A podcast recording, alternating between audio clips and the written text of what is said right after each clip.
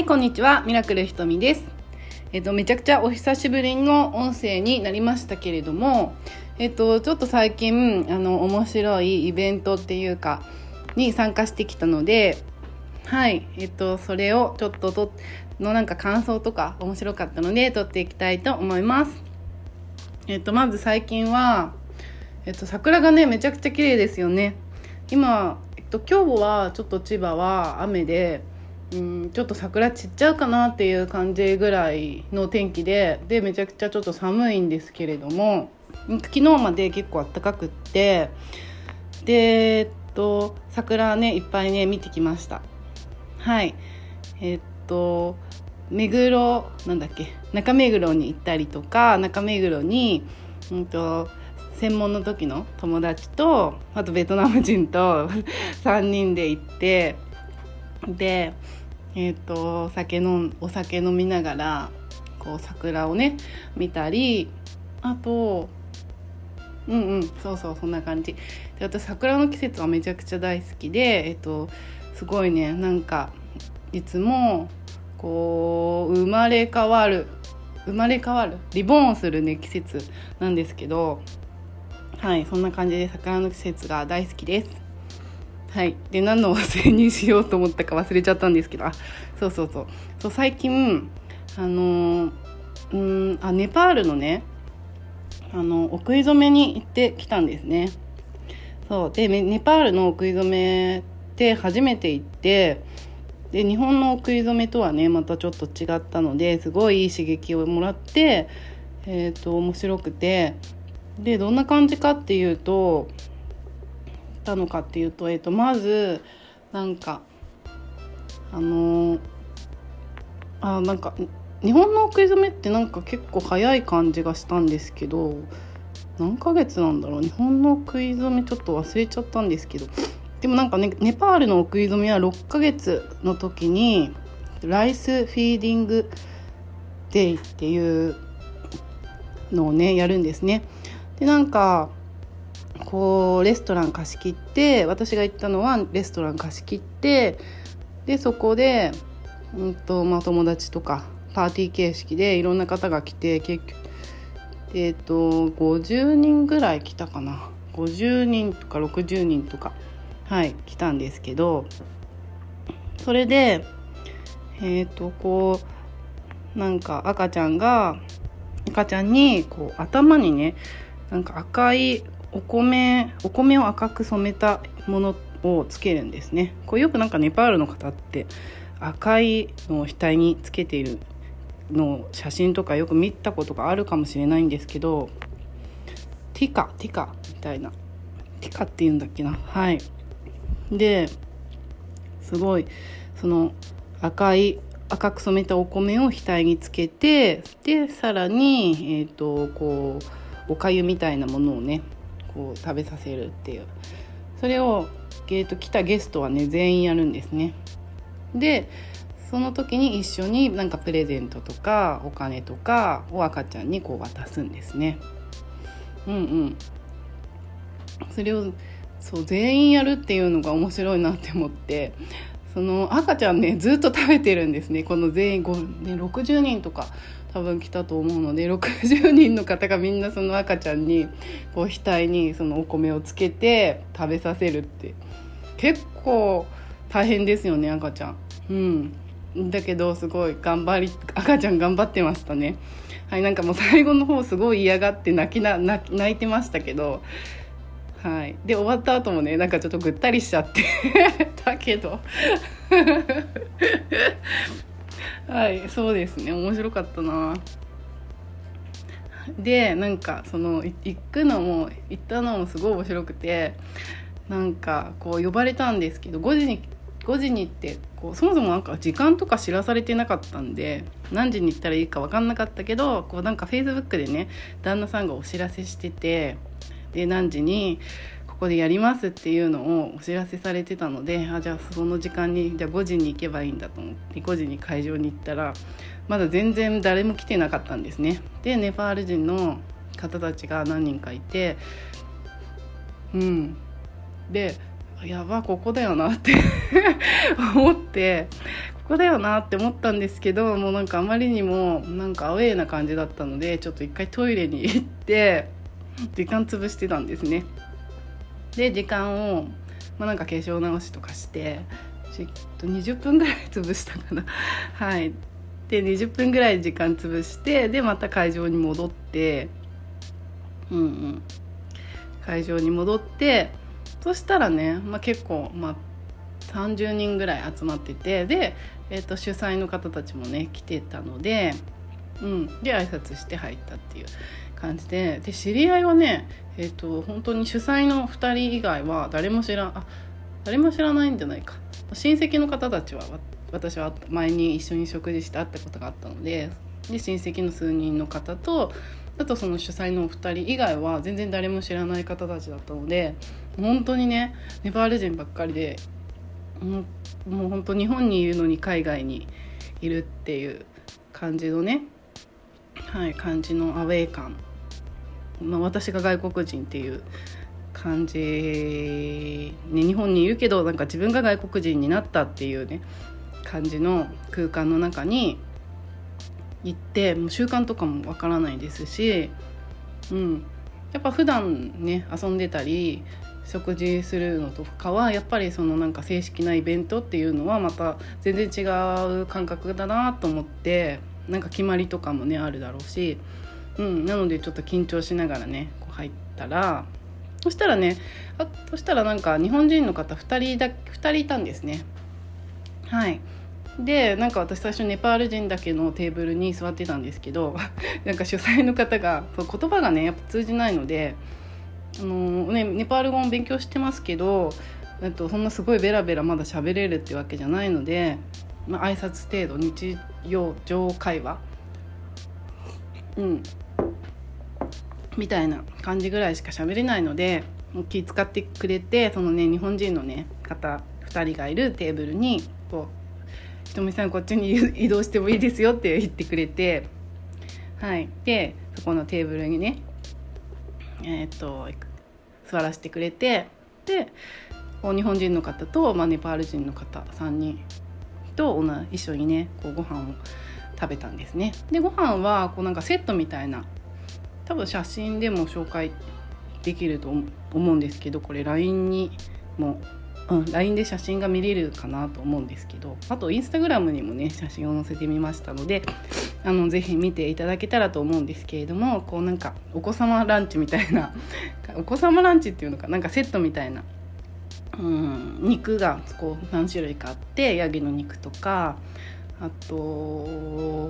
鶏肉とかのなんかカレー味のもの3種類ぐらいとあと野菜とあとダル豆のこうカレー味のもの、まあ、基本的になんかネパールの食べ物って全部カレー味なんですよね。そう。でそのカレー味の食べ物を食べながらでビールはね飲み放題、うん、なくなったらこう店の人が、うんと、こう入れに来てくれて。で食べ物もね多分頼めばね他の食べ物も食べれたんですけどもう結構お腹いっぱいでそれだけで私は他には注文しなかったんですけど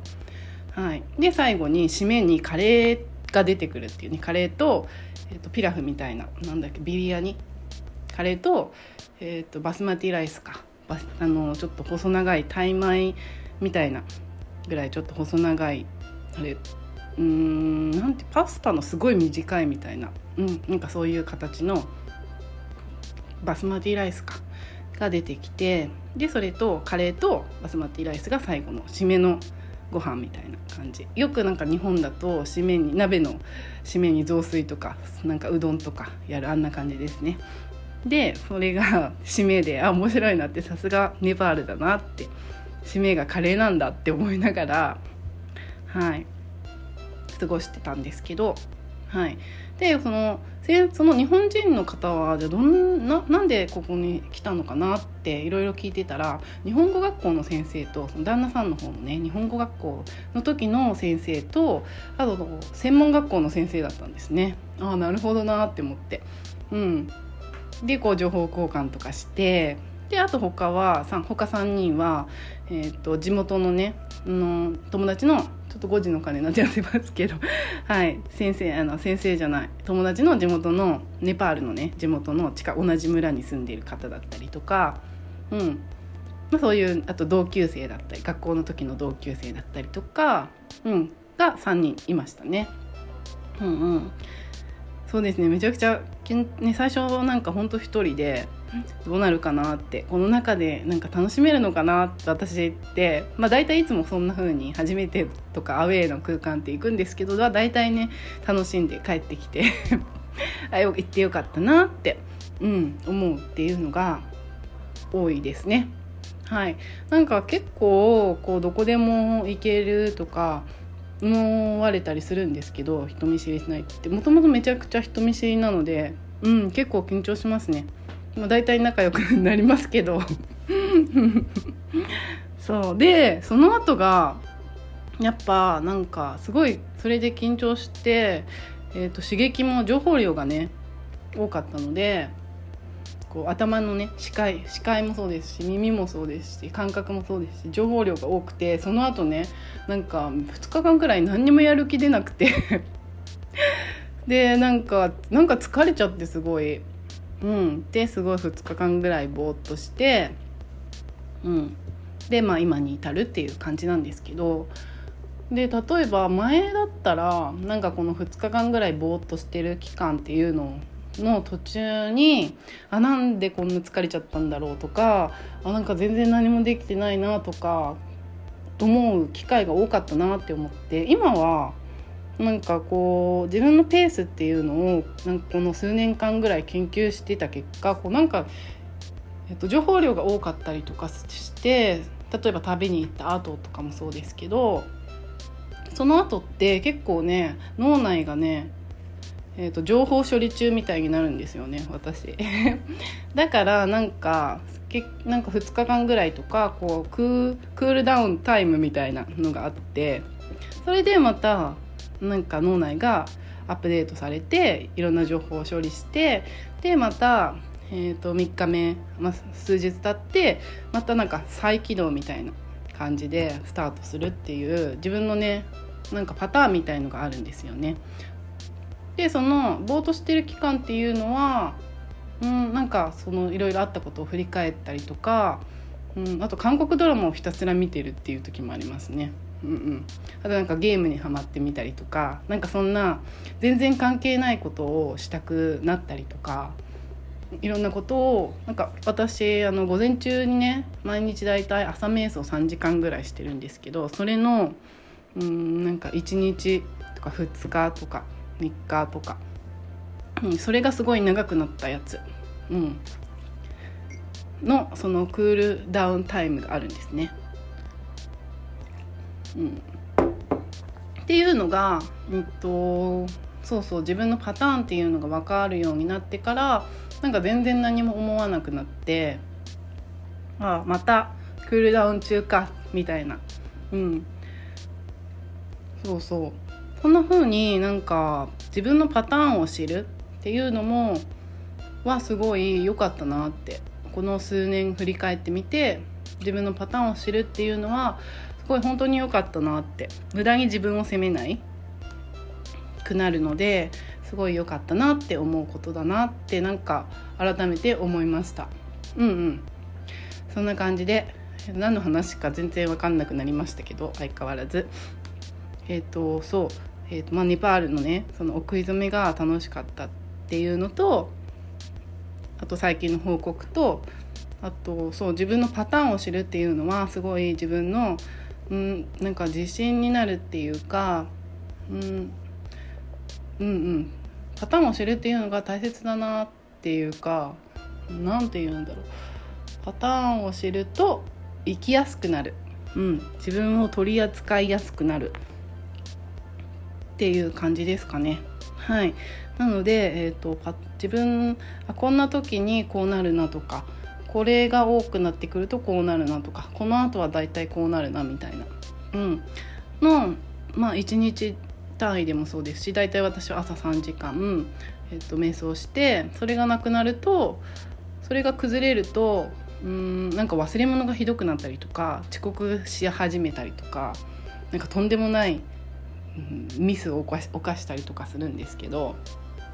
はいそんな風にねえー、っとパターンを知るっていうのは結構やってよかったなって思うことだなと思います。でなんでこの話をしようかなって思ったかっていうと、うん、あなんかいつも楽しそうですよねとかいつもうんなんかそういつも楽しそうですねって言われることがね最近多いんですね。そうそうでなんでじゃあいつも楽しそうなのかって思った時にあパターンを自分で知ってたり崩さないように、まあ、崩さないようにっていうか、うん、崩パターンがあるからそれが習慣化されててうーんされてるからかなって思ったんですね。はいなのでえっとまあ自分の通常運転になるのが早いっていうか、まあ、これが通常運転だっていうことを自分で知っているので、うん、例えばもしもそうやって2日間何もやる気がなかったたりする時もなんか別に何も思わないっていう感じですかね。うん、でそこで例えばなんか責めてたり自分のことを責めてたりするとどんどん落ちていくじゃないですか。うん、なので、うん、パターンを知るのと、うん、自分のその崩れない習慣を楽しく例えば楽しいだったら楽しくなくならない習慣を作る作ってあるからっていう感じですかね。あなんかよく分かんなくなってきましたけどはい、うんまあ、パターンを知りパターンを知知るっていうのと自分の習慣を持っているから取説をも取説？習慣をも作ってあるからっていう感じだと思います。はい。ちょっとなんかよくわからなくなりましたのでこの辺で終わりたいと思います。はい。いつもありがとうございます。なんかネパールのねそうその rice feeding day も写真もねインスタと、うん、LINE に載せておきますので是非見てみてください。えっと、LINE はアットマークえー、ミラクル瞳ですねミラクル MI ミ MI R M ミラクルわかんなくなっちゃった。はい、ミラクル瞳で出てきます。アットマークがないとなんか全然違う方が出てくるので、はい、そこだけね、あの、気をつけていただけたらなと思います。はい。あそうだそうだ。あとなんか最近 YouTube のあこれはまたはい。といた なんか YouTube のティッカーロンティッカーロンの動画がねさっき人気でえっ、ー、と再生回数がね上がっててでそれもえっ、ー、とぜひね見てみていただけたら結構衝撃的な食べ物なので